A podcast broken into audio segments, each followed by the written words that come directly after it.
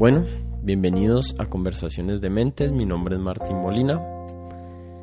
El episodio de hoy tenemos invitado a Adolfo Torres. Adolfo es un baterista, músico graduado de la Universidad de Berkeley y además en mi opinión es el mejor baterista de rock que existe hoy en Colombia. Mm, Adolfo tiene un nuevo proyecto que se llama Mijo.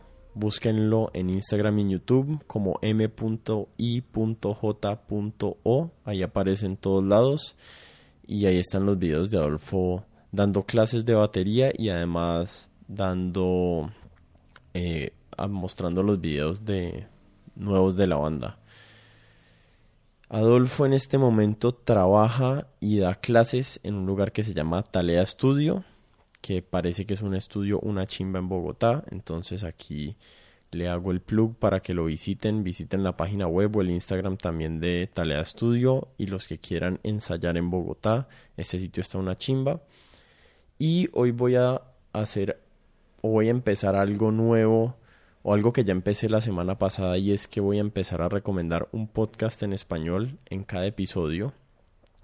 Y el podcast de esta semana se llama Expertos de Sillón. Es un podcast hecho creo que por un caleño y un bogotano. Y voy a recomendar dos episodios. El primer episodio es La muerte con Alberto Cardona, que es un gerontólogo.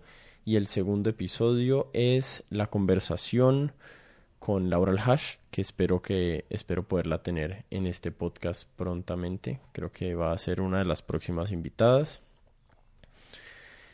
Y lo último que voy a hacer antes de empezar el episodio es que este programa no ha tenido patrocinadores, digamos, reales, porque nadie nos ha dado plata, pero digamos que hemos tenido o he tenido he tenido personas que me han dado la mano y me han ayudado para poder yo grabar esto y hacer este programa. Y entonces voy a empezar a compartir los proyectos de esas personas que me han ayudado. El primero es el proyecto Isis Lotus. Lo pueden encontrar en Instagram como isis.lotus de Camila Hernández. A Camila le debo que me ha prestado los micrófonos con los que he grabado todos los episodios de este programa y me los prestó gratis y no me ha pedido nada y no me los ha pedido de vuelta. Entonces el hecho de que este programa exista se lo debo también a ella y por eso quiero recomendarles el proyecto de ella isis.lotus en Instagram. Es un proyecto de medicinas de plantas y ella hace unas cosas una chimba entonces visítenlo. Y bueno, ya sin darles más vueltas, les dejo mi conversación con Adolfo Torres.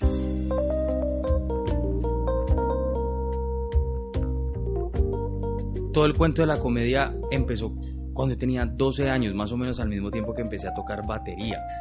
Y el primer gusto fue Bill Hicks. Y Bill Hicks no es tan chistoso en realidad, pero sí es muy trascendental. El man es un filósofo. Es un filósofo. Y uno con 12 años odiando el colegio, queriendo tocar música en una sociedad tan limitada en su espectro de lo que puede hacer uno cuando crezca, sobre todo si uno es hijo de un, alguien que es así o alguien que es asá. Eh, fue duro, entonces solamente digamos que tuve una madurez acelerada en ese sentido que se convirtió en una rabia intensa digamos que Bill Hicks te persuadió de nunca volverte un, un marketer o un, Total, publicista. Totalmente. Kill yourself, ¿te acordás? Qué risa, qué grande. No, this is not a joke. eh, pero qué comediante hoy en día escuchando así bastante, siempre siempre estoy regresando a Norm MacDonald. Sí, eso sabía que me iba a saber. Porque, porque el man tiene unos chistes demasiado buenos. O sea, ese man es chistosísimo quería hacer como un paralelo entre la comedia y la música, porque hay algo muy peculiar de la comedia, y es que, bueno, no solo de la comedia, pero como que la cultura gringa ha, como que le ha exprimido el jugo a esa, a esa arte. A ese arte de pararse con un micrófono enfrente de unas personas y de alguna manera similar también lo hizo con la música, ¿no? 100%. Entonces no sé qué putas es lo que está pasando allá que, que han hecho la mejor música. Yo, yo metería, digamos, a los ingleses ahí. Sí. Pero en- definitivamente en el siglo XX la mejor música del mundo vino de los gringos que y de los ingleses. No hay nada que hacer. O sea, ¿qué es lo que está pasando allí? Ah, Digamos que hay algo comparativo en Alemania hace no sé cuántos años que estaba Beethoven y Mozart. Total. Entonces, no sé qué es lo que hace que esos manes sean tan buenos Ajá. y por qué putas es tan duro que los comediantes colombianos sean buenos. no sé, no sé. Mm, bueno, entonces la- la- el punto que estás tocando ahí es el pan de cada día en mi vida, literalmente. En el estudio está Leonardo Aranguren, que lo amo, es el ingeniero de, del lugar, es un putas. Y yo le digo todos los días, USA, USA. Él me dice, no, huevón, no necesariamente. Le digo, huevón, ponete a pensar, la mejor banda de rock de la historia normalmente, ¿cuál dicen que es? Eh, los Beatles. Pues sí, eso es pop. Led Zeppelin. Led Zeppelin. El primer disco de Led Zeppelin son solamente covers de artistas afroamericanos. Mm. Sí, ¿verdad? Entonces, hay gente que, que es como resentida que dice que Led Zeppelin es la mejor banda de covers de la historia. No, Led Zeppelin sí hizo su propia cosa. Por ejemplo, canciones como Achilles Last Stand, Kashmir, eso es, eso es todo creación única de algún genio como Jimmy Page, que sí es un genio. Pero a lo que voy es, tenés el hecho de que se volvieron la potencia mundial, tenés el hecho de que sintetizaron los tambores y los platillos y se inventaron la batería en 1911, que es cuando em, se patenta el, el primer pedal para pegarle a un bombo por William F. Ludwig, el mismo de las baterías, ¿cierto? Electrifican la guitarra, electrifican el bajo. Los negros, los afroamericanos empiezan a cantar unas notas que nunca se le hubieran ocurrido a Mozart, el famosísimo Blue Note. Alteran el sentido de la armonía, lo llenan de tensiones los acordes, se, se inventan su propio lenguaje para el jazz, simplifican hasta inventarse el blues. Y a pesar de todo, tal vez lo más importante, el ritmo, marica. El ritmo lo empiezan a irrespetar de una manera tan humana que se crea el swing, o sea, ya no es tin, ti, ti, tin, ti, ti, tin, sino es tin, tin, tirin, tin. Entonces, no sé, creo que estamos escuchando es el aporte de ellos y gracias a la vida, gracias a Dios es el de ellos, porque ellos tienen el único folclore en la historia que hace un bend en una nota, que toca, no, que toca de esa forma. Estoy maravillado, todos los días pienso en eso. Mm. Y en cuanto a los comediantes, no sé, no lo he estudiado, pero si mal no estoy, como que los griegos no, no tenían como lugares donde se ponían a hablar y todo el cuento, como públicamente. No tengo ni idea, soy súper Ágora, creo que se llama eso. Ok, sí, eso existe. Yo creo, que, Definitivamente existe. yo creo que el stand-up comedy es una forma de expresión similar a esa, muy humana, y es una forma tal vez de, de mm, dejar escapar tanta tensión, sobre todo racial, que hubo en una época. Por eso tantos comediantes que amamos también son afroamericanos. No Y sé. judíos Y también. judíos también. No, Judíos. no sé. Sí, los judíos son chistosísimos. Sí. Los dos estamos de acuerdo de que hay algo que está pasando, que pasó en esa cultura, en ese país, que, que, hizo una cosa increíble con el arte. Total. La música y, y la comedia en este caso. Pero, ¿por qué es tan duro exportar eso? Ah, ya. Digamos que el jazz, un ejemplo de, de exportación de jazz y de mezcla como con otras cosas, es el bossa nova. Ok. Digamos en, en Brasil. Ajá. Como jazz más samba igual bossa nova. Ok. No sé si eso sea así, pero más o menos. Ok. Y más allá del buen rock que se ha hecho en Argentina, Sí. yo no veo que, que esa calidad de esa música se haya exportado a ningún lugar del mundo hispanohablante. Total. O sea, pero es que no se me ocurre, te juro que ninguna banda por fuera de Argentina Mm. que esté cerca A lo que ellos hicieron. nada. O sea, es que no están ni a la mitad de Jimi Hendrix. No, no sé por qué ha sido tan difícil que Mm, esa... Bueno, tal vez por la misma razón. No, pero por la misma razón que la música clásica no se exportó por fuera de Europa y de Europa Oriental. No sé, no tengo... Correcto. Em, yo creo que creo muy honestamente que es porque estamos expuestos a una manera muy superficial de adorar la cultura predominante del mundo, que es la norteamericana. Entonces estamos en Sudamérica. ¿cierto? Pero todo el mundo ha escuchado de Guns N' Roses. Ujú. Fue puta en el 2020, weón. Todo el mundo todavía toca en Sweet Child of Mine, qué pena. Y, y nunca han escuchado de Are You Experienced de Jimmy o nunca han escuchado de Creedence Clearwater Revival de mil millones de bandas gringas que no fueron famosas mundialmente, pero sí fueron famosas en Estados Unidos. Entonces, y creo que es em, falta de investigación y dependencia de televisión y radio para que nos alimenten lo que nos- nuestros sentidos, lo cual es súper triste.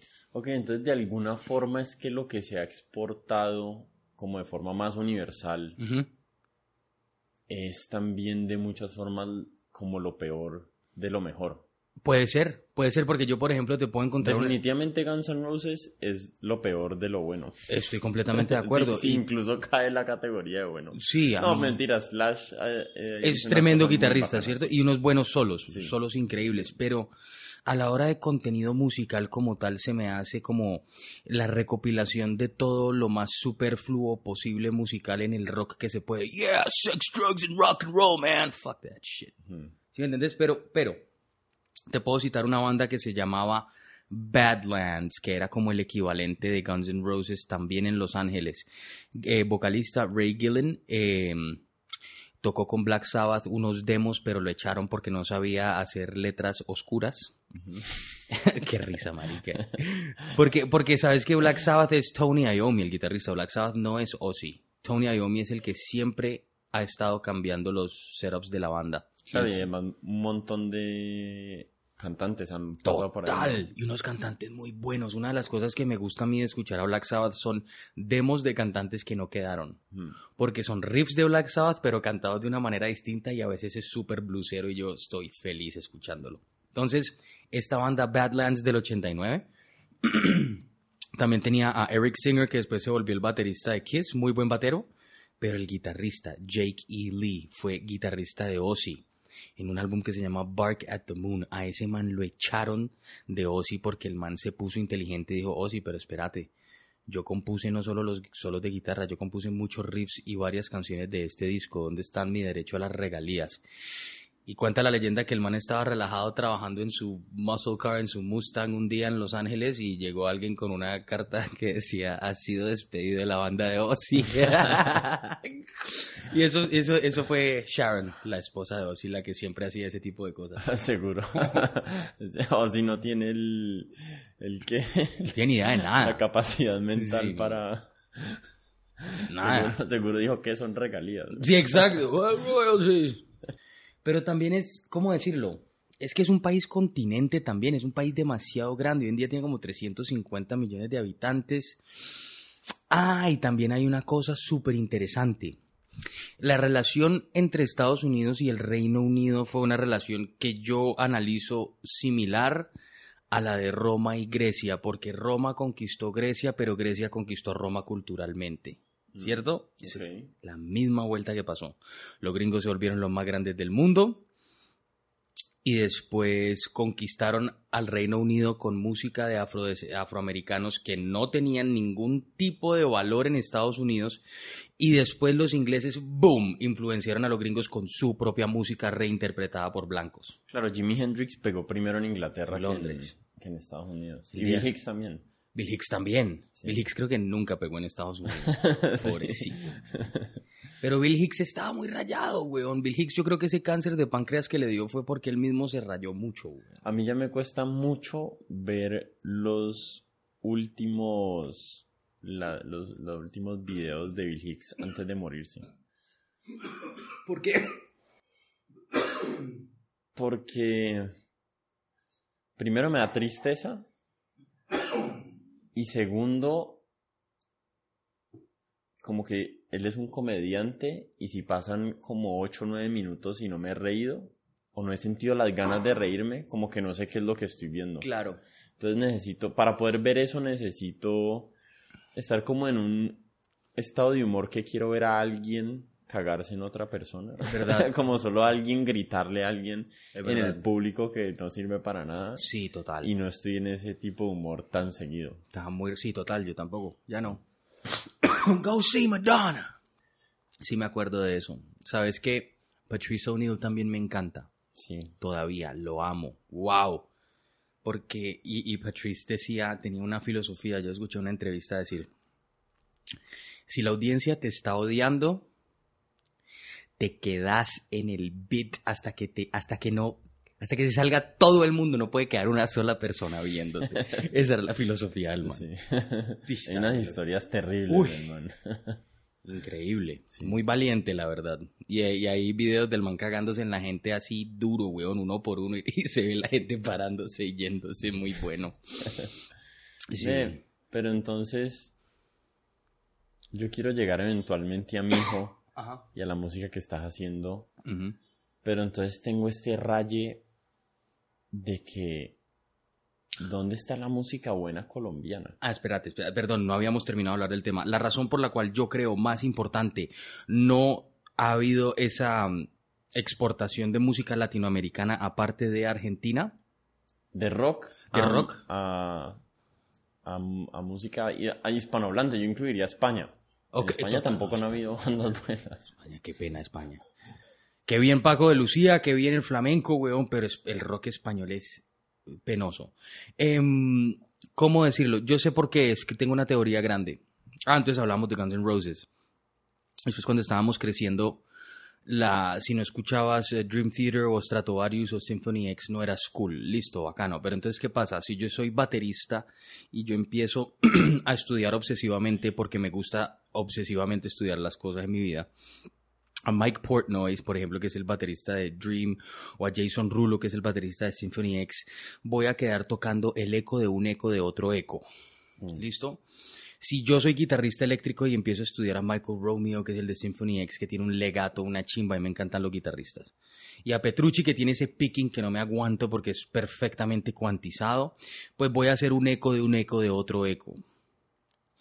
Pero si yo sigo investigando y, y llego al dermis debajo del epidermis y toda esa mierda y llego a los músculos y a las venas y todo eso, voy a llegar al fucking blues, huevón. Es que eso es lo que no hay aquí, no hay blues, huevón. El blues es todo, huevón. O el jazz, lo que cualquiera de los dos. Mm. ¿Por qué? Porque es la base, porque es- son las pocas músicas que tienen el concepto de sonido. Como decir, uy, marica, a ese man, a Stevie Ray, ¿cómo le sonaba ese bend? Porque Stevie Ray tenía ese tono tan grueso. Y después lo investigas, era porque usaba cuerdas calibre 013, que es una cosa ridícula. Entonces, es falta de investigación y es falta de concepción de sonido, porque una cosa es tocar bien, otra cosa es sonar bien. Y el 99% de las veces las personas que tocan bien, entre comillas, no suenan bien. Mm. Es muy distinto. Por ejemplo, ¿quién suena bien? Steve Jordan, el baterista que no solamente le produjo discos a...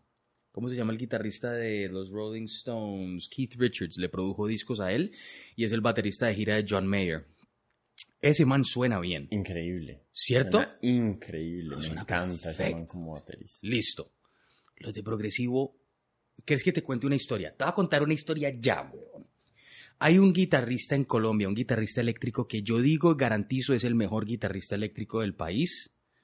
Y tengo la fortuna de que está en varias canciones del disco de mi hijo y nos queremos y nos admiramos bastante. Tenemos lo que se conoce como un bromance.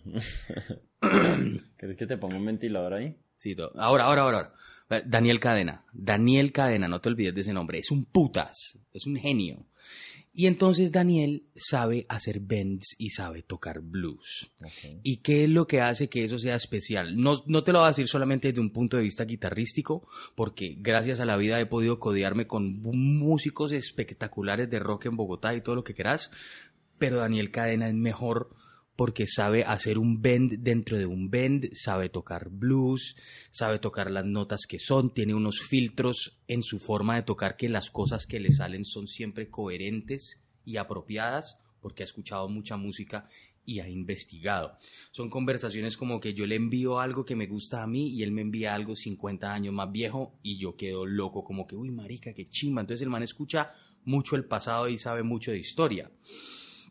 Pero esta historia, irónicamente, no es acerca de batería, weón. Es, no es acerca de guitarra, es acerca de batería.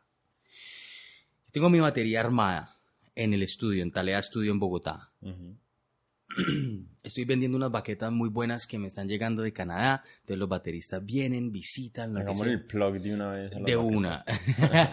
las baquetas se llaman em, Master Drums. Son hechas en Canadá de American Hickory, que es, una, que es la madera que siempre hemos usado para tocar baterías. Es la madera de las baquetas Vic, de las Vader y de las Promark. Es, por lo general, es Hickory y son baquetas que están muy bien balanceadas y que hacen que uno toque mejor, no hay nada que hacer. Uno cuando está con una buena baqueta toca mejor. Bueno, les compren Master Drums. Master Drums Drumsticks. Entonces, me van a visitar dos bateristas como de la escena metalera, uno separado del otro. Y se sientan a mi batería que está, em, está seteada como para mí, pero en realidad es un seteo universal, no es, no es nada raro. Martín, no te estoy mintiendo, sonaron como el puto orto cuando se montaron. No sabían qué hacer, weón. No sabían qué hacer porque no había un doble pedal ni siete chinas, weón. No sabían qué hacer porque no podían hacer el el de Mike Portnoy, que ha sido mejor vendedor de platillos de la historia, pero como baterista, en mi opinión honesta, deja mucho que desear. Esto es lo chistoso de la historia. Dos bateristas reconocidos de la escena metalera de Bogotá se sentaron a mi batería, mi tama, con un pedal, cuatro toms, un redoblante y un bombo, y sonaron como mi abuela si se sentara a mi batería. Daniel Cadena vino y estábamos tocando una vez porque yo estoy también trabajando un par de canciones para su disco que va a salir y se sentó a la batería y el man es un músico muy bravo y la hizo sonar. Y ahí está. Pues el metal no lo puedo decir así como con tanta propiedad. No quiero decir que te hace un músico no tan bueno como lo podría ser, pero sí te limita demasiado. Es que digamos que sufre de la pérdida de dinámica. Totalmente. Entonces, o, estás, estás a toda mierda y a todo volumen todo el tiempo. Entonces, lo que te da el blues precisamente es todo el nuance, ¿cómo se dice eso? Todos los matices, exacto, toda la sensibilidad que no tenés que tocar 40 notas en una frase para decir algo, sino que puedes tocar 7, puedes tocar 9. Puedes tocar una. Cuando, cuando hacen un bend que dura 8 compases, ese es mi momento favorito en muchas canciones. Mm. wow, marica, Jimmy, ¿qué estás haciendo? Ese bend lleva ya 30 segundos, güey. Pero funciona. Entonces es lo que vos decís, es una apreciación de la música completamente distinta. ¿Por qué?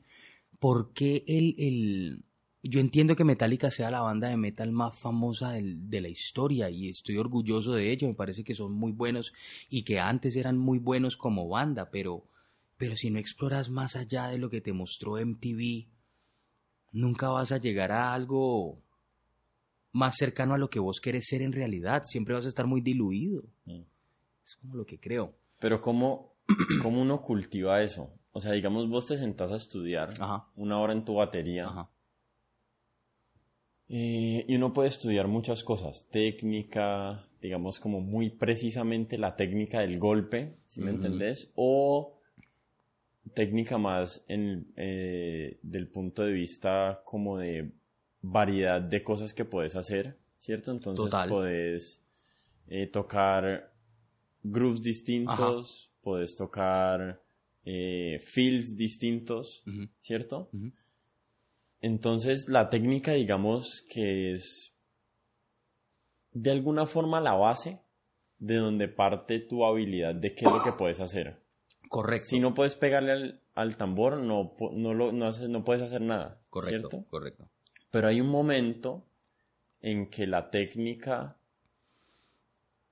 se tiene que convertir, digamos, en el alimento de lo que sea que haces musicalmente. La, el medio es el medio, no la Exacto. finalidad. Estamos de acuerdo, pero por ejemplo, ponete a pensar en Steve Jordan.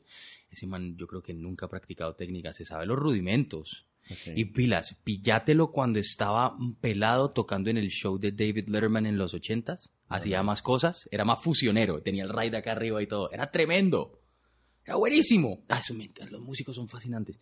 Entonces, eh, la técnica, la técnica. Yo siempre he tenido como la facultad de practicar y jugar.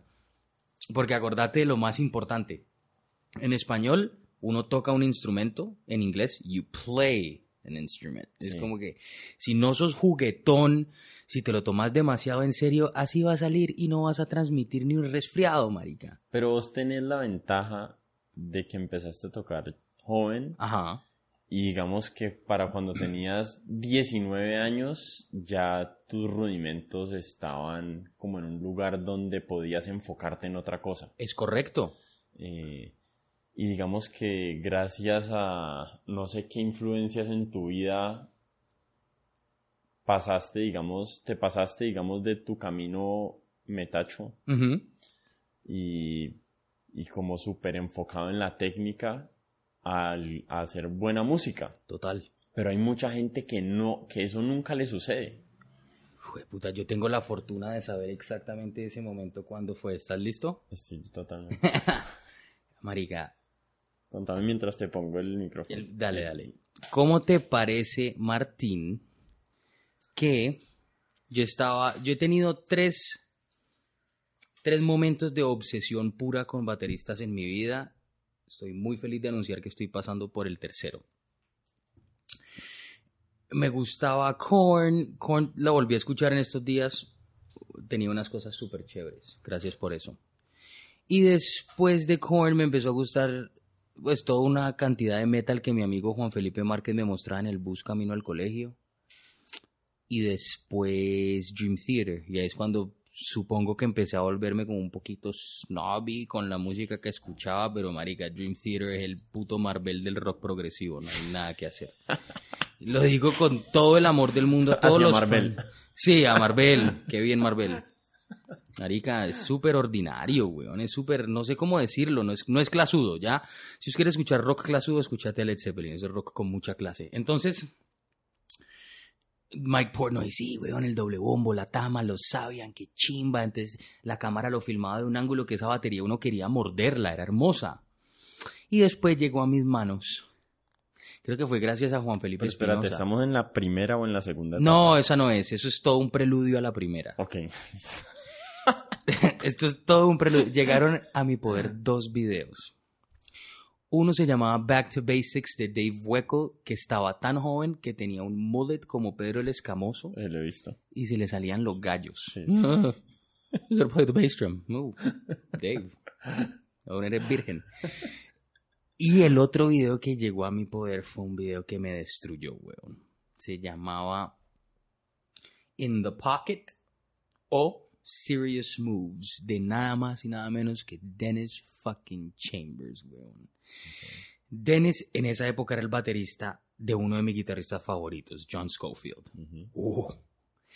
Y John estaba, e- esa, esa etapa de esa música era fusionera, pero única, porque Pero John en esa época vos no escuchabas John Schofield. no escuchaba a Dennis, ¿cierto? Pero lo chistoso del video es que John estaba en el video tocando con Gary Granger, Jim Beard y, y Dennis. Y entonces yo decía, wow, esta banda es increíble, pero no me gusta, este sentido armónico no es lo mío.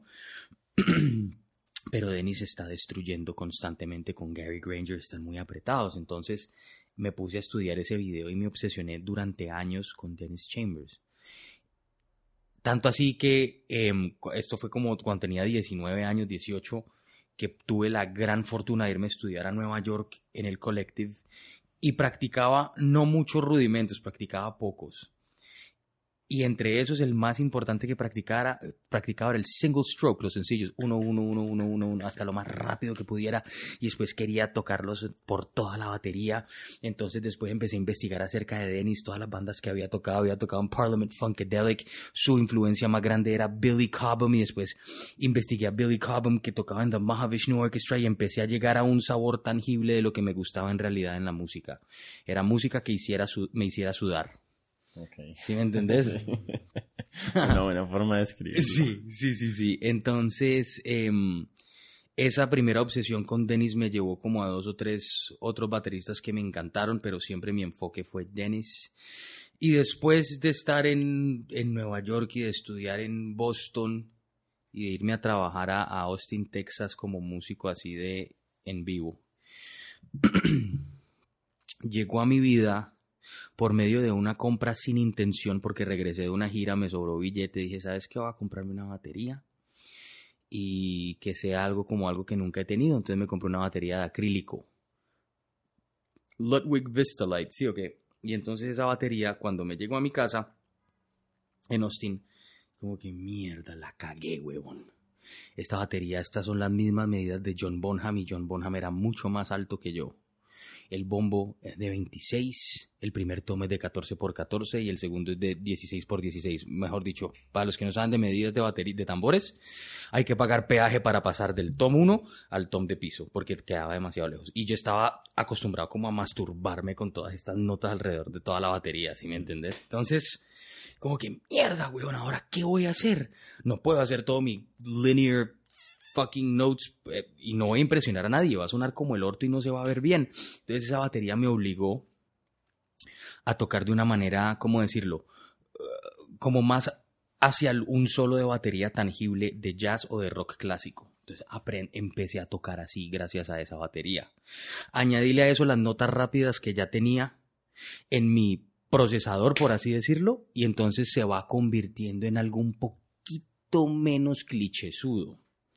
Entonces la, la furia por John Bonham fue dura, dura, dura, dura, dura también unos años. Ve, pero espérate. Dale, dale. Me dijiste que tenías reclaro el momento en que pasaste de... Ah, sí. Del metrónomo y tocar todos los fills lo más rápido y complejo posible a... No. A la música. Molmar, no. Entonces, primero estamos hablando del momento en el que pasé de ser metacho ah, okay. a otro mundo. Y eso fue cuando estaba escuchando progresivo, moderno, gringo, a escuchar a Dennis. Dennis fue el que me abrió todo, toda la puerta. Pero Dennis, el man es un crack. Es un crack. Pero el man es una bestia técnicamente. Lo es. O sea, no, no son mutuamente excluyentes en su caso. Ajá. Pero... O sea, ese es un caso de un man muy virtuoso. Sí. Físicamente, digámoslo, que tiene un gusto musical increíble. Sí. Eh, hay personas que cuando empiezan a tocar ya vienen con el gusto musical bueno. Total. Desde el principio.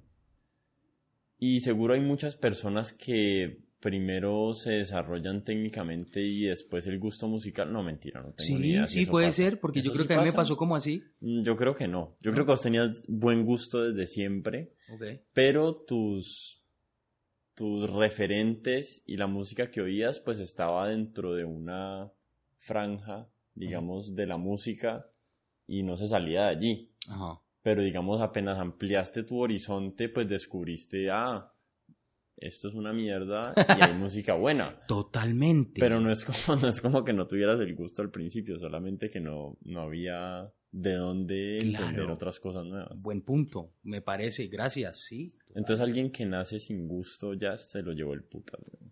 Es que definamos gusto también. Y eso es lo que termina en Ingui Malmsteen. Hijo de puta. O sea, ese man nació sin buen gusto Sí. y ya, y se volvió un virtuoso de la guitarra. Sí, o tal vez, o tal vez es un gusto tan que nosotros vemos desde un punto de vista ya americanizado, pero el man neoclásico. Ay, puta. Y después cuando el man trata de hacer un bendo, una cosa pentatónica, suena súper, la palabra es bonita, súper gallego.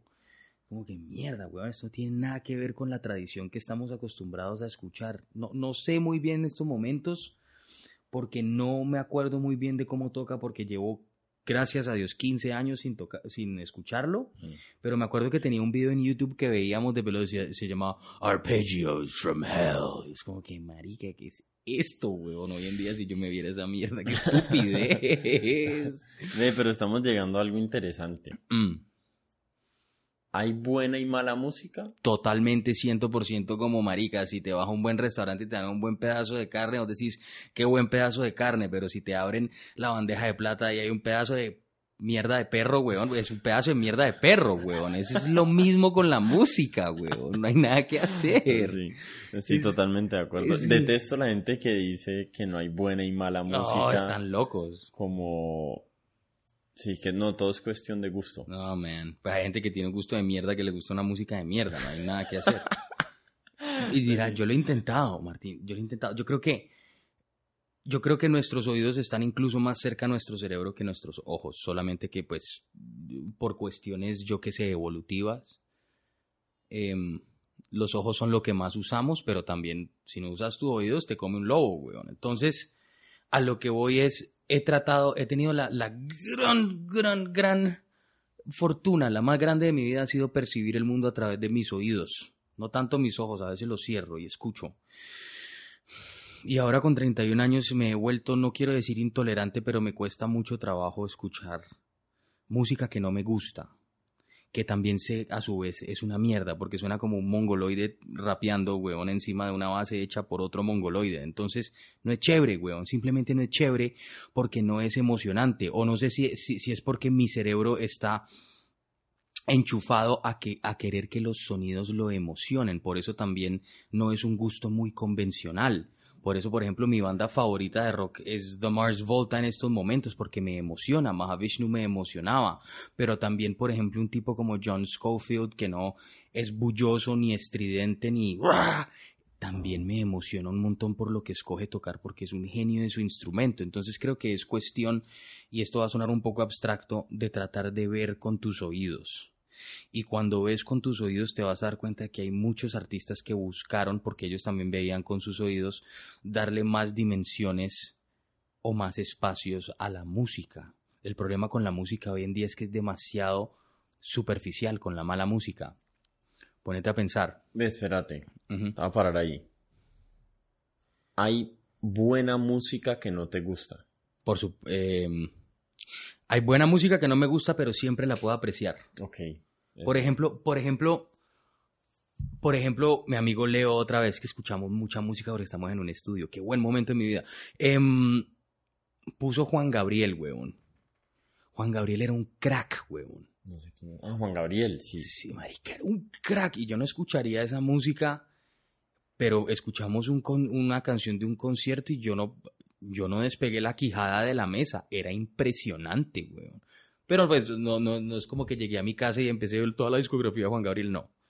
Porque no es mi gusto, no es natural a mi oído, a mi tendencia a llegar ahí. Pero buena música es buena música. ¿Sabes cuál es? Digamos que el, como es arte, y entonces mucho depende de la experiencia subjetiva. Es correcto. Eh, hay alguien que puede estar teniendo la misma experiencia o puede decir que tienen la misma experiencia que nosotros dos tenemos escuchando John Bonham. Sí. Que, que ellos la tienen escuchando Maluma. Y no hay forma de refutar eso, porque vos solo conoces tu propia experiencia y él solo conoce la de él. Pero lo que sí es, o sea, el verdadero testamento del buen arte es sin duda el tiempo. Y si alguien me viene a decir que dentro de 50 años vamos a estar escuchando Maluma, no le creo ni, por, el putas. Putas, O sea, dentro de cuatro años ya no vamos a estar escuchando O, un MTV Behind the Music. Classic reggaeton. No, que marica, ¿qué hay subgénero ya dentro del ya hay reggaeton clásico? Fuck that shit, weón, Pero, pero sabes qué, pero sabes qué, el otro día iba en un, obviamente iba en un Uber o en una de esas cosas, en un taxi, no sé, y obviamente estaban escuchando reggaetón, ¿cierto? Y ese era una mierda, pero era menos mierda que lo de ahora, porque era un reggaetón como del viejo, y dije, ve, marica, esto, esto apesta, pero no me quiero tirar del carro en movimiento. Solamente, como que me puedo poner mis audífonos más en paz e ignorarlo, pero no está tan grave. Y creo, y creo que lo que pasa es que em, la música como tal no es no existe por sí sola, es un reflejo del mundo en el que vivimos. Y creo que el mundo en el que vivimos está predispuesto a que la música sea cada vez más estúpida, porque nos están idiotizando ahora con todos los sentidos posibles. Vení, yo tengo una no sé si es un raye, pero tengo como una dicotomía en mi cabeza. Ajá. A mí me gusta el hip hop. Es increíble. Mucho, Martín. mucho, mucho. Siento que el reggaetón puede tener el potencial de ser hip hop. Ok. Porque el reggaetón, digamos, digamos, ¿qué, qué es, qué es el reggaetón? Es este ritmito, pum, pa, Pa, pum, pa, pum. Entonces, ese ritmo, el otro día estaba, tengo un gran amigo que se llama Elkin Robinson, Ujú. man, es un músico caribeño del putas. Sin duda de los mejores músicos que he conocido en mi vida, ¿Providenciano o qué? providenciano. Ok. Es un monstruo, ojalá algún día lo conozcamos los dos, porque el man es un crack. Eh, y él me está explicando el origen de ese ritmo. ¿Se llama Dembow de casualidad? No, tengo ni idea. Ok, ok, ok. Pero no sé si era el calipso, el soca, el no sé qué, tal Ajá, vez era ajá. el soca. Bueno, un ritmo por allá caribeño. Correcto. Entonces lo que hizo el reggaetón fue alentar un poquito ese ritmo y esto lo estoy macheteando horrible, pero el man algún día lo traigo aquí para que lo explique bien. De una. Y el man, y el man hace música con ese ritmo Correcto. y es una chimba. Correcto. Entonces el problema no es el ritmo. Para nada. Las letras son corregibles. Sí. me entendés? Uno puede empezar a componer mejores cosas. Total. Y la producción también puede ser mucho más bacana, los arreglos. Entonces yo soy capaz de imaginarme un mundo en el que una música con ese ritmo, con unas buenas letras y con una producción, una chimba, puede ser música muy buena. Correcto. El punto es que en este momento el reggaetón, esa, esa vaina no existe. Es que te diga algo muy loco que opino, muy loco, muy loco, muy loco. No lo voy a decir enteramente porque, esto- porque te voy a decir, ve, quítalo. ¿Cuál es la potencia, qué ciudad es la potencia colombiana musical del reggaetón? No, del reggaetón. ¿Qué ciudad? Medellín, ¿En Medellín hay playa? no. The fuck.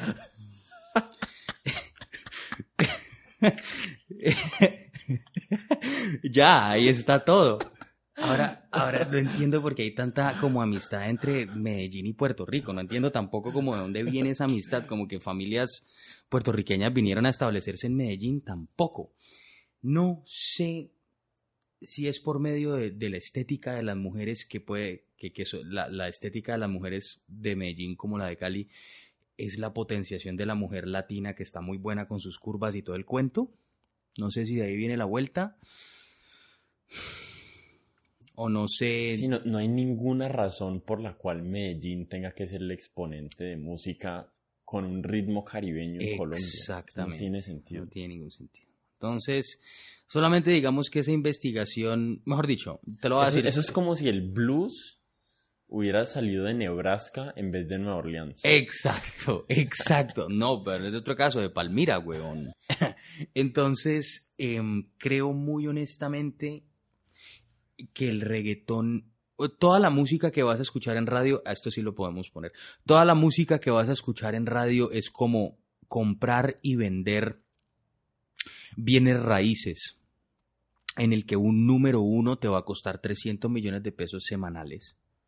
Un número dos te va a costar, bueno, 270 y así sucesivamente. Entonces no estamos escuchando música, estamos escuchando el lobby de managers o de empresarios de la música. Y creo que también ese es un gran problema, weón.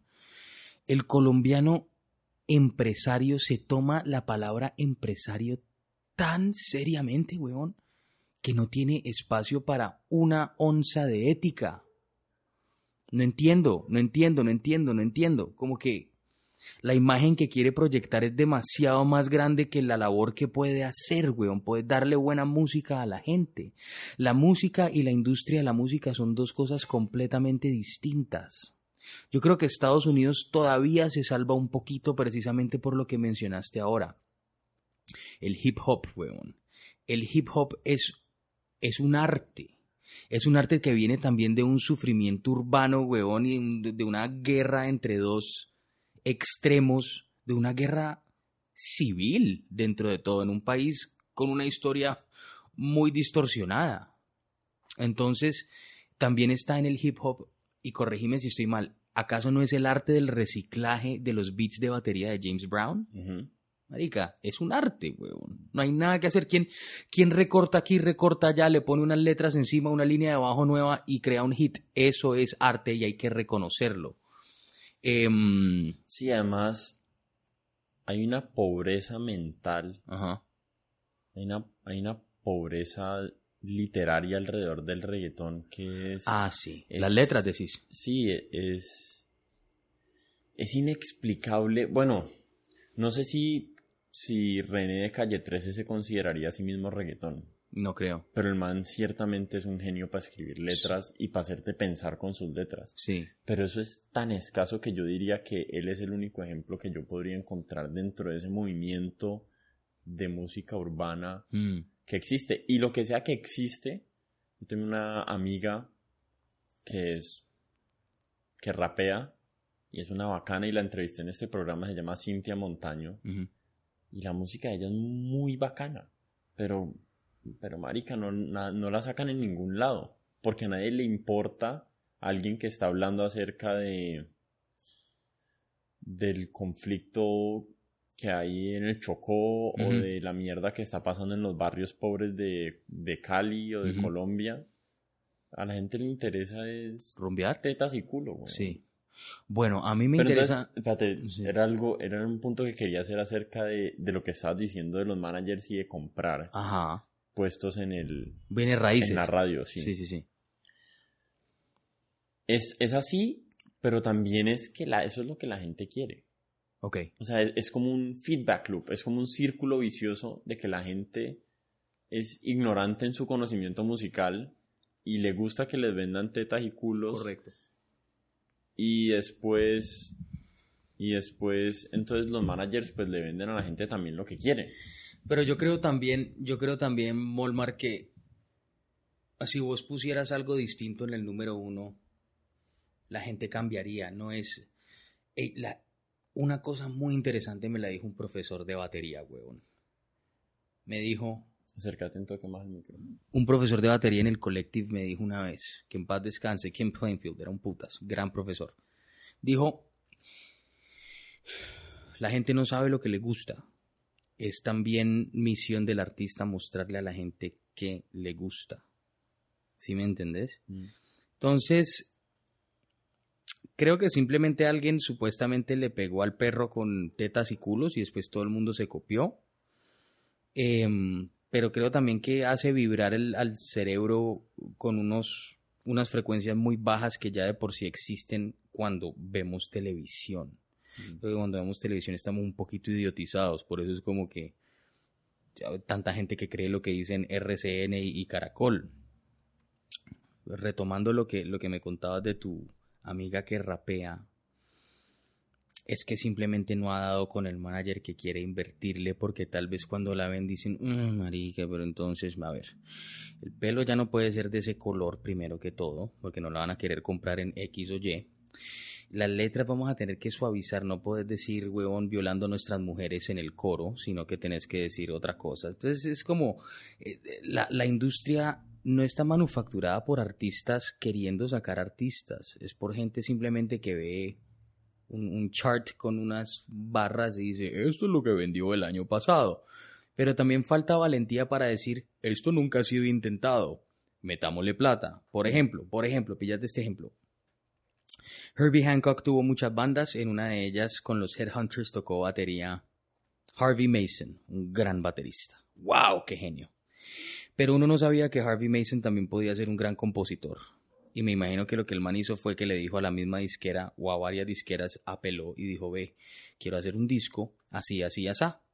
Y en esa época le habrán dispensado sus 50 mil dólares para que hiciera un disco así, así, así. Y al disco le fue bien, gracias maestro, al disco le fue bien. Y así sucesivamente pudo hacer su propia discografía. Ya. Listo, entonces en esa época los empresarios de la música tenían sensibilidad musical, no tanto visual. Y Harvey Mason pudo hacer su carrera solista siendo solo un baterista. ¿Sí me entendés? Pasó lo mismo con, ¿te acuerdas de Buddy Miles? Baterista de Band of Gypsies con Jimmy. Buddy Miles tuvo una carrera prolífica en la que cantaba. Se bajó de la batería y empezó a cantar. Y eso es porque la gente que tenía detrás de él vio un talento, porque la gente estaba cazando talento. Hoy en día la gente está cazando algo muy visual y creo que eso es un gran problema. El ser humano está perdiendo la sensibilidad de otros sentidos por enfocarse en lo visual. Me cuentan, yo nunca he visto un video de reggaetón en mi vida, pero es, es- a veces parece un comercial para no solamente vender culos, sino vender un reloj, marica. Mm. Y son, ¿qué relojes tan guisos, por cierto? Son horribles, güey. No, no sé, no sé, no sé, no sé. Es, no, no- y, y no, no le invierto mucho tiempo a pensar en eso porque estoy tan feliz, tan completo haciendo lo que a mí me gusta, que eso ya no abarca ningún espacio en mi mente ni en mi disposición en el mundo. Mm. Sí, y digamos que el digamos que el que el que se gana todas las críticas es el reggaetón, pero para mí como a nivel mu- mucho más general la música en Colombia ha sido muy pobre.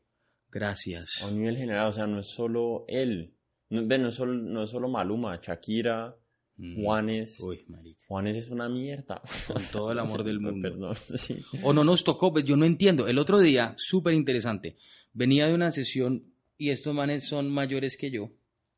Y pusieron, uy, esta canción me encantaba cuando estaba pelado. Y pusieron una canción de Quimosis que dice, es imposible. Dije, esta mierda pegó, weón. La guitarra sonaba como una Squire saliendo por el peor hijo de puta amplificador de la historia. Sonaba como metal, no sé cómo describirlo sin ser clasista, machista o no sé, weón. Es terrible, una puta mierda. Entonces dije, wow, a la gente le gustaba esto, súper interesante.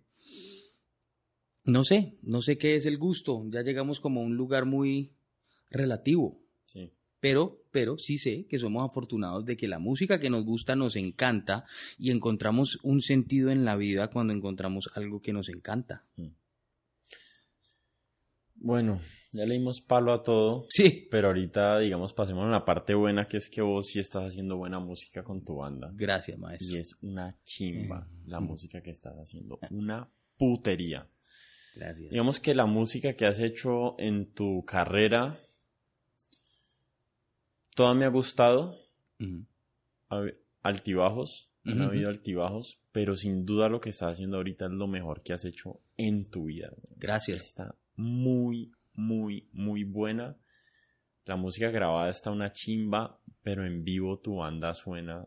O sea, me costaría mucho creer que hay otra banda en Colombia que suene como la tuya. Gracias. O sea, es casi imposible para mí concebir eso. Están. Ahorita están en trío todavía. sí, ¿cierto? todavía. Eh, están tan tight, ¿cómo se dice eso? Apretado. están, están tan apretados, están entendiendo tan bien ustedes tres cuando tocan. Y no sé si la, la agrupación es la misma que yo vi cuando viniste No, aquí con ya Fanny. cambió. Ok, Ajá, pero solamente fue el guitarrista el que cambió. ok, pero confío que, Es bueno. que está funcionando igual. Sí. Eh, ¿Te puedo decir algo irónicamente chistoso, maestro? decime. Yo he buscado, ah, bueno, yo hablé con un booking agent importante en Bogotá, caleño. Y el man me dijo, marica, lo que pasa es que el rock en Colombia, lo mismo que siempre vas a escuchar. Y hablé con un booking agent de todos los putos y hueputas lugares del mundo, huevón, en Suecia. Y me dijo, ustedes tienen que venir. ¿Sí me entendés? Es como que también toma un riesgo colombiano promedio, weón. Como que, marica, apuéstale un poquito, la banda es buena, dale. Pero no le quieren apostar. Entonces es la ironía de saber que tenés un producto aquí, pero que me va a tocar irme hasta Suecia a hacer una gira. Hmm, Porque aquí no me la quieren comprar un, un booking agent. sí, qué mierda eso. Eh, no, mejor. Pero bueno, hiciste una gira ahorita. Hicimos una ¿Y gira. cómo estuvo? estuvo increíble. em, ¿Cómo decirlo? Fue una gira no solamente de conciertos, sino de talleres. Entonces estuvo espectacular. Me parece que el hambre para entender y aprender es igual en todo el mundo.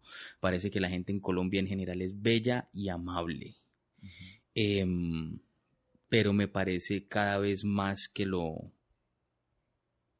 que lo veo y que lo puedo percibir que es un país que tiene muchos problemas como para enfocarse en algo como la música. Como ponerse a hacer arte ahorita. Sí, aquí. Pero, Pero- pero, pero, pero, puedes grabar un disco a un tercio del costo que costaría en Estados Unidos o en Europa. Mm. Un gran disco. Y eso es lo que yo estaba haciendo. Pero en Colombia se supone que hay como cultura del rock. Donde más la hay es en Bogotá. Vení- ¿Vino Iron Maiden? Sí, ¿Dos veces vino? no sé. Bueno. No es lo mío. Llenó dos veces 80 mil personas. Correcto. En Bogotá. Sí. Eh, y vienen bandas de rock buenas, Famosas. famosas. Eh, vino el bajista, fui a ver a Roger Waters Ajá. ahorita a Bogotá. Tal vez el mejor concierto que he ido en mi vida. Me el imagino. sonido, o sea, estás a un lado y todo se escucha estéreo. No tengo ni puta idea cómo hacen eso. Increíble. O sea, y público. Yo no veo por qué a alguien que le guste Roger Waters no, no le vaya a gustar tu música. Creo que es cuestión de marketing, creo que es lo que viene, el paso que viene, en el que voy a ir a una reunión y un man me va a decir, vamos a hacer esto, esto, esto y esto. Y yo, listo, sí, ya todo bien, hacerlo. el amigo de Bill Hicks. Sí, total. Entonces, sí, creo que es, es marketing. Lo que estamos viendo a la hora de la verdad es, yo creo que el proceso es una persona con una visión que no se rinde y después llega gente y la ayuda. Mm. Em, el talento no es suficiente. Definitivamente no lo he, me he dado cuenta porque es tan chistoso, weón. A donde voy, esto pasa casi a diario. Casi todos los días me levanto con un mensaje de una persona que no conozco o varios mensajes en las redes sociales diciendo gracias por inspirarme. Yo, uy, marica, qué chimba, buena manera de empezar el día. Y después vas y te saludan y dicen, uy, marica, son hijo, mejor baterista de Colombia, la banda de este man es una chimba. Y eso pasa todos los días. Pero no hay, no tengo una gira en Colombia programada. Entonces, he tenido una gran, una, una sobredosis de mundo real versus mundo ideal. Mm. Tengo la fortuna de que hay gente que diga que soy el mejor baterista del país sin haber tocado un compás de cumbia, weón. Eso me enorgullece. Yo estoy seguro que vos sos el mejor baterista de Colombia. O sea, no hay, eh, igual que lo de tu banda, no hay forma que vos no seas el mejor baterista de Colombia. No hay ni, o sea, no hay ningún universo que eso no sea así. Gracias. Y el hecho de que no hayas tocado en un disco con Carlos Vives, Ajá. ni le hayas, ni le hayas grabado una canción a Juanes, Ajá. marica, eso no significa ni mierda. Estoy completamente de acuerdo. Bueno es bueno y ya, marica. De acuerdo. Aquí en Pekín. De acuerdo. Pero, pero yo sí no, no quiero que te rindas en tu idea de, de vender tu música en Colombia, weón. Ok. O sea, yo, yo sé que es una mierda, pero digamos ya estuviste en la radio, Sí. que eso no habría pasado antes. No. Una banda tan desconocida haciendo una música tan ajena a lo que se escucha en Colombia, eso no habría sucedido antes. Ya te En hicieron una entrevista. Sí. Y en Colombia se supone que, o sea, existe Rock al Parque. Ah, sí. ¿Vas También. a tocar en Rock al Parque? Es la idea. Este año es la idea. No hay, o sea, otra cosa. No tiene sentido que exista en Colombia un festival que se llame Rock al Parque y vos no estés tocando ahí. Sí, sí, o sí. sea, es, es in- es inconcebible eso. Entonces, yo creo que si, si le logramos, voy a incluir en el esfuerzo, Mm. exponer a suficiente gente tu música, em, el campo, el, el Espectro. Sí, no, no. El, digamos, las personas que les va a gustar es mucho más de lo que vos te imaginas. Ok. Pero la gente tiene como este fetiche de que si no es famoso no paga boletas y si no es famoso no compra la música. Correcto. ¿Sí me entendés? Correcto. Entonces hay que volverte famoso. No sé cómo putas va a pasar eso, güey. Pero, pero ¿sabes qué lo que pasa? Pillate esto tan interesante, esto también lo estudié. Vos podés vivir una vida perfectamente decente siendo un baterista de gira en Estados Unidos. Mejor dicho, vos podés vivir una vida perfectamente decente estando en una banda como, por ejemplo, no me gusta esta banda, pero lo hacen, Opeth, ¿cierto? Opeth se va de gira por el mundo. No se ganan las mismas cantidades que Lady Gaga o que Justin Bieber, pero viven decentemente y son admirados y son queridos. Entonces, la gente en Colombia, por ser un país tan limitado en, en la visión del negocio de la música, no es consciente del hecho de que existen varios escalones. Damas y caballeros, yo no quiero ser Shakira, yo no quiero ser Juanes, mi música yo sé para lo que está confeccionada. ¿Ya? yo quiero estar en otro circuito. Ese no va a ser mi circuito. La verdad, no, no, me, no me veo, por buena o mala que sea la música, llenando un estadio. Eso no es lo mío. ¿Qué tal, qué tal llenar un teatro, huevón, que suene espectacular en el cual quepan 350 personas y todas te amen? Por, por qué. Y, que cuando se vayan digan, marica, tocaron la canción del segundo disco que yo pensé que nunca iban a tocar. Esa es la vuelta, weón. ¿Por qué? Porque tuve la experiencia en el 2014 de ir a ver a King Crimson en Chicago y éramos 350 nerds, weón. Todos éramos nerds ahí, weón. Mm. Y a todos nos encantó. Entonces, eh, solo sepan que hay, hay más circuitos, hay más formas de difundirse, pero no hay, que, no hay que ser el más famoso tampoco. Qué bacano ser amado, reconocido, querido y que puedas hacer unas giras en las cuales tengas transporte aéreo bueno, transporte terrestre bueno, buena estadía, buena paga. Eso es todo lo que yo pido, marica. Yo no tengo no, te, no, no, nunca me vas a ver en una hijo de puta valla, weón, diciendo, hey, toma postón, fuck that shit, weón. No, eso no es lo que yo estoy buscando. Sí, a eso es lo que yo me refiero, o sea, una música tan buena como la tuya tiene que dar para vivir en Colombia. Exacto. Con el esfuerzo que vos le metes y con la calidad que es, ya tiene que lograrlo. Yo pienso algo similar acerca de, este ejercicio que estoy haciendo con esta mierda. Yo no, yo no espero que me caiga un contrato de RCN para ser host de no sé qué puto programa.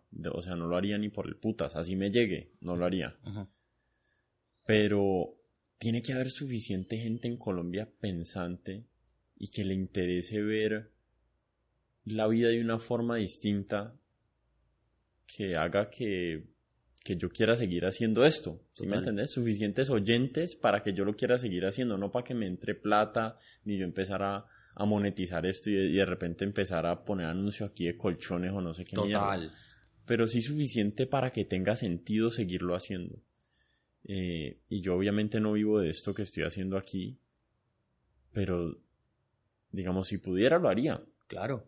¿Sí me entendés? Si, si para la gente es suficiente valor lo que uno hace, eh, tiene sentido a seguirlo haciendo. Es más, en Estados Unidos ahorita la gente que está haciendo esto se está llenando de plata. Es correcto. Y en Colombia, digamos que hay algunas personas que lo están haciendo muy bien y hacen cosas muy bacanas y también les va bien. Pero por lo general tienen patrocinio del BBVA, de Bancolombia, ah, de, de, otras vainas. Sí, te recomiendo no meterte con la banca privada. Pero el punto es, no, no, no puede ser un, un playing field, ¿cómo se dice? Como tan tan inocuo, el de Colombia, como tan falto de diversidad. Como que si no es esto, si no es. El otro día hablaba con Pablo Arellano aquí. O sea, si no es el patrón del mal, entonces no puedes hacer televisión. Correcto. No puedes hacer cine, no puedes hacer nada, no puedes hacer una película, un corto o algo y vivir de eso. Es como muy pobre en ese sentido. Lo es. El, el espectro donde puedes hacer arte en Colombia y vivir de él. Correcto. Pero yo te pido por favor que no lo dejes de hacer. gracias, gracias. será acaso que tenemos una historia muy pobre y muy reciente?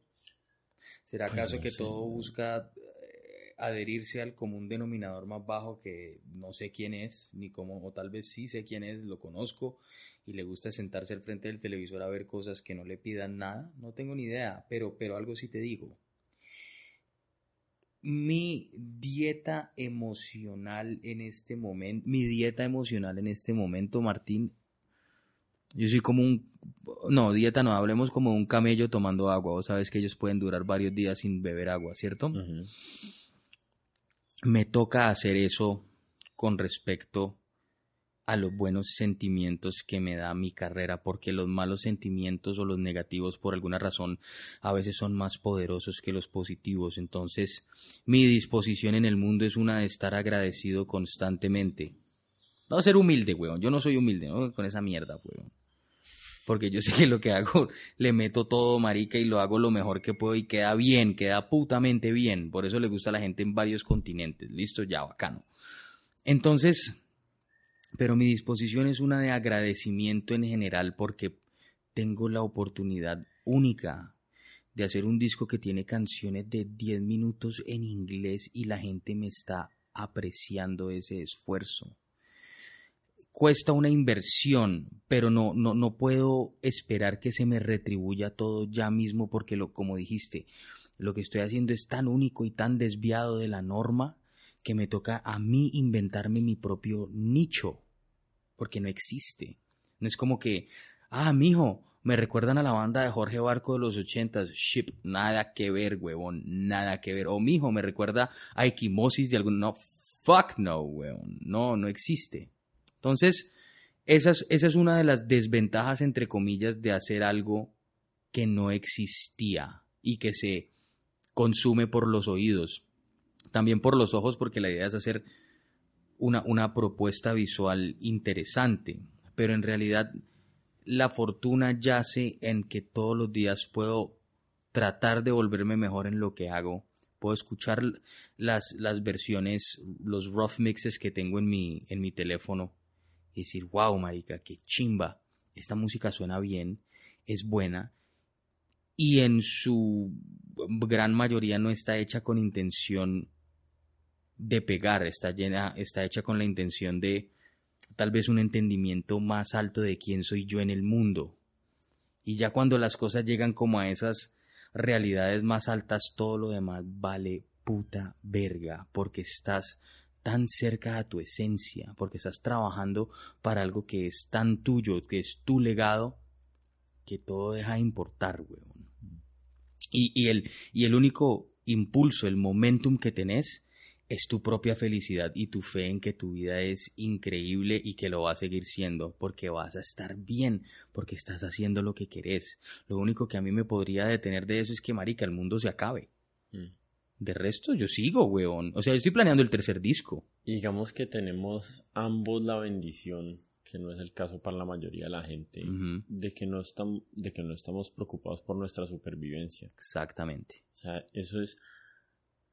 Yo cuando lo pienso en mi vida, pienso, uno tiene que... O sea, hay, hay cosas que uno tiene que uno no se merece.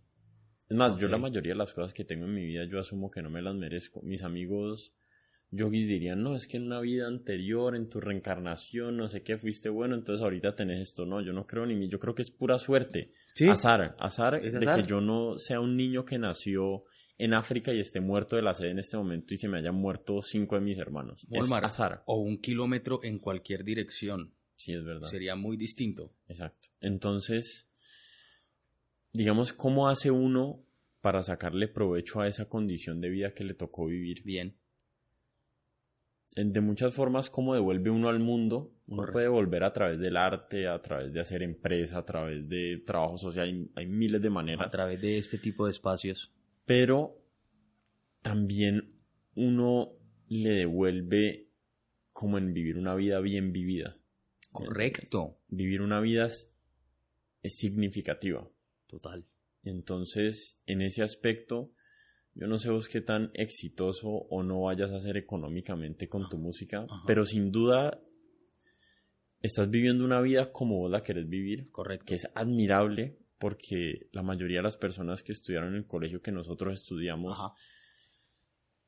tienen tanto miedo de salirse del molde o de lo que está socialmente aceptado mm. que que, viven unas vidas, no, no sé si miserables, ciertamente no son miserables dentro del espectro de las posibilidades humanas, pero sí, es, sí son unas vidas pobres de creatividad. Lo son. Entonces, y no es, y es mucho más fácil hacer eso desde nuestra posición, que es, digamos, económicamente estable o rica o lo que sea. Pero me parece tan extraño que normalmente la gente con menos recursos es la que está dispuesta a asumir más riesgo con respecto a qué hace con su vida. O sea, yo casi todos los artistas que conozco no vienen de familias pudientes. Pudientes. Es una demencia. O sea, tienen tanta pasión por el arte, me guste o no me guste, que, que arriesgan, digamos, su bienestar por eso. Correcto y pensar que alguien en una posición donde donde tiene todas las posibilidades de asumir esos riesgos se vuelve antes más conservadora y asume menos riesgos, es como una vaina que no entiendo en mi cabeza. Creo que todo viene de una filosofía. ¿No, no te has dado cuenta que a veces dicen que la gente más rica es la más tacaña? Mm. Yo qué sé, weón, cuál es el, la onda ahí, pero es, es es una vida demasiado controlada y creo que la palabra clave aquí es control, porque en muchas familias el papá o la mamá van a querer controlar la situación a la mayor de sus habilidades.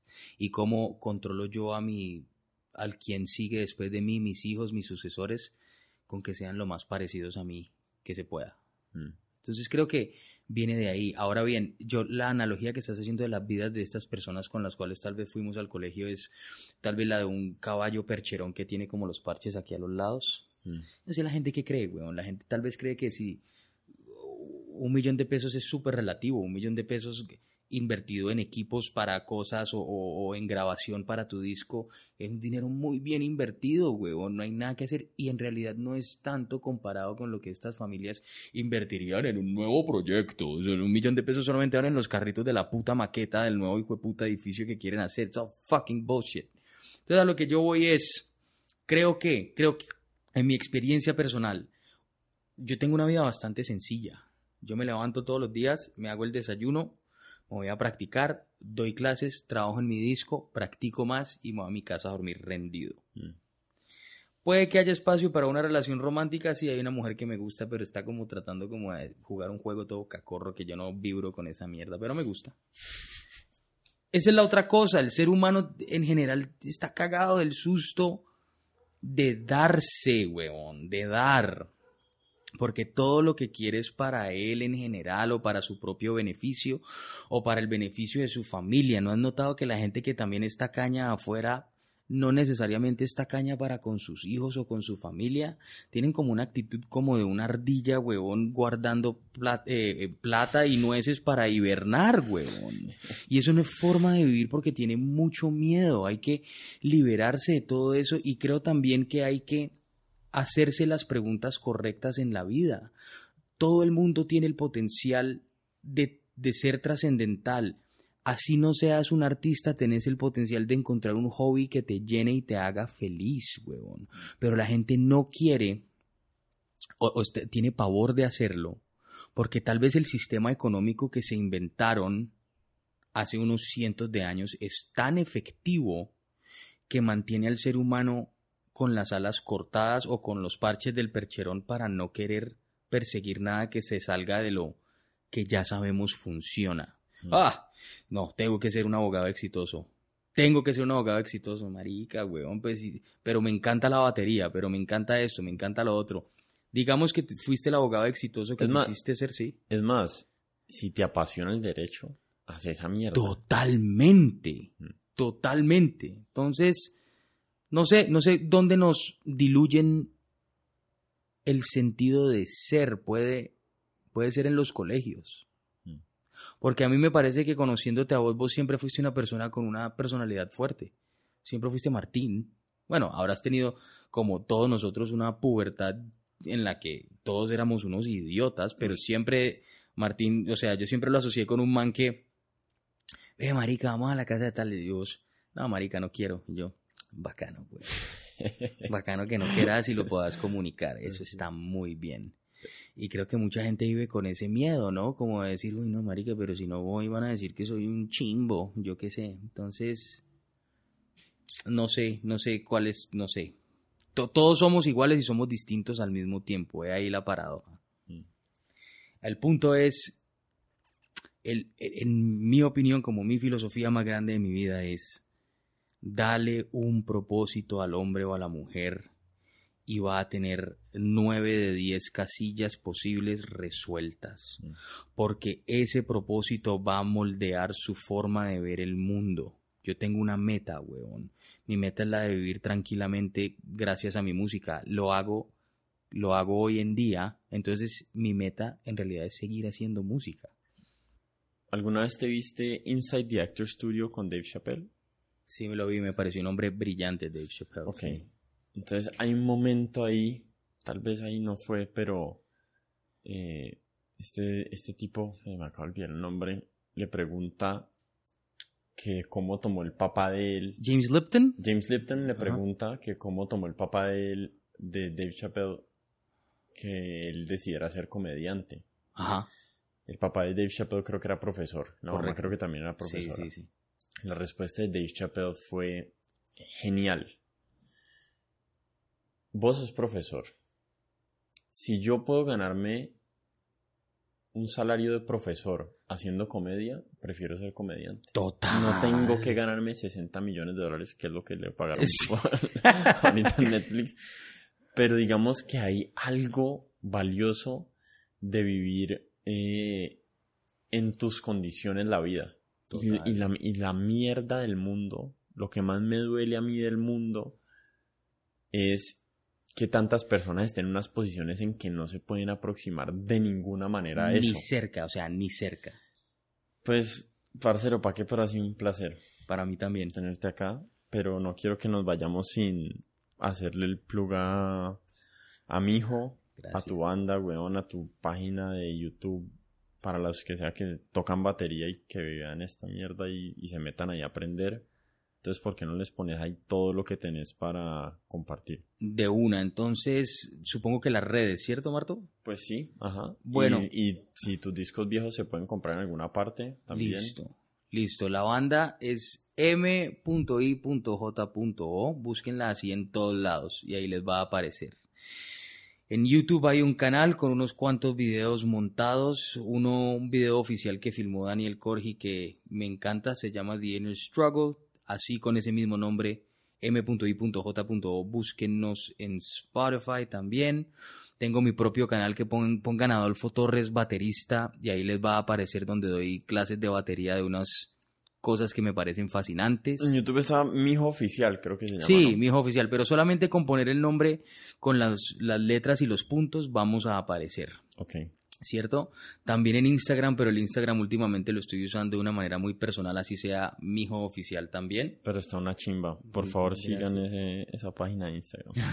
Gracias. Y no, solo sepan que em, siempre están bienvenidos a escuchar nueva música y que en, en mi misión es hacer siempre la mejor que pueda. Y siempre voy a estar escuchando, investigando y en estos momentos, más que progresivo, estoy en un momento bastante blusero en mi vida. Entonces, no sé qué, qué depara el futuro, no sé cómo será lo nuevo que viene, pero siempre estoy emocionado y siempre quiero hacer música emocionante. ¿Y qué discos tenés por ahí para que la gente... ¿Hay alguna forma de comprar tus discos? Sí, a la venta en Colombia, te puedo enviar a tu casa Mijo 1, todavía me quedan unas cuantas copias. Y si no, en Spotify y en todas las otras plataformas digitales está el mismo disco. Es es simplemente m.i.j.o porque el disco se llama como la banda. Bueno, mi hermano, mil gracias. Gracias a vos. Un gusto tenerte acá. Lo mismo.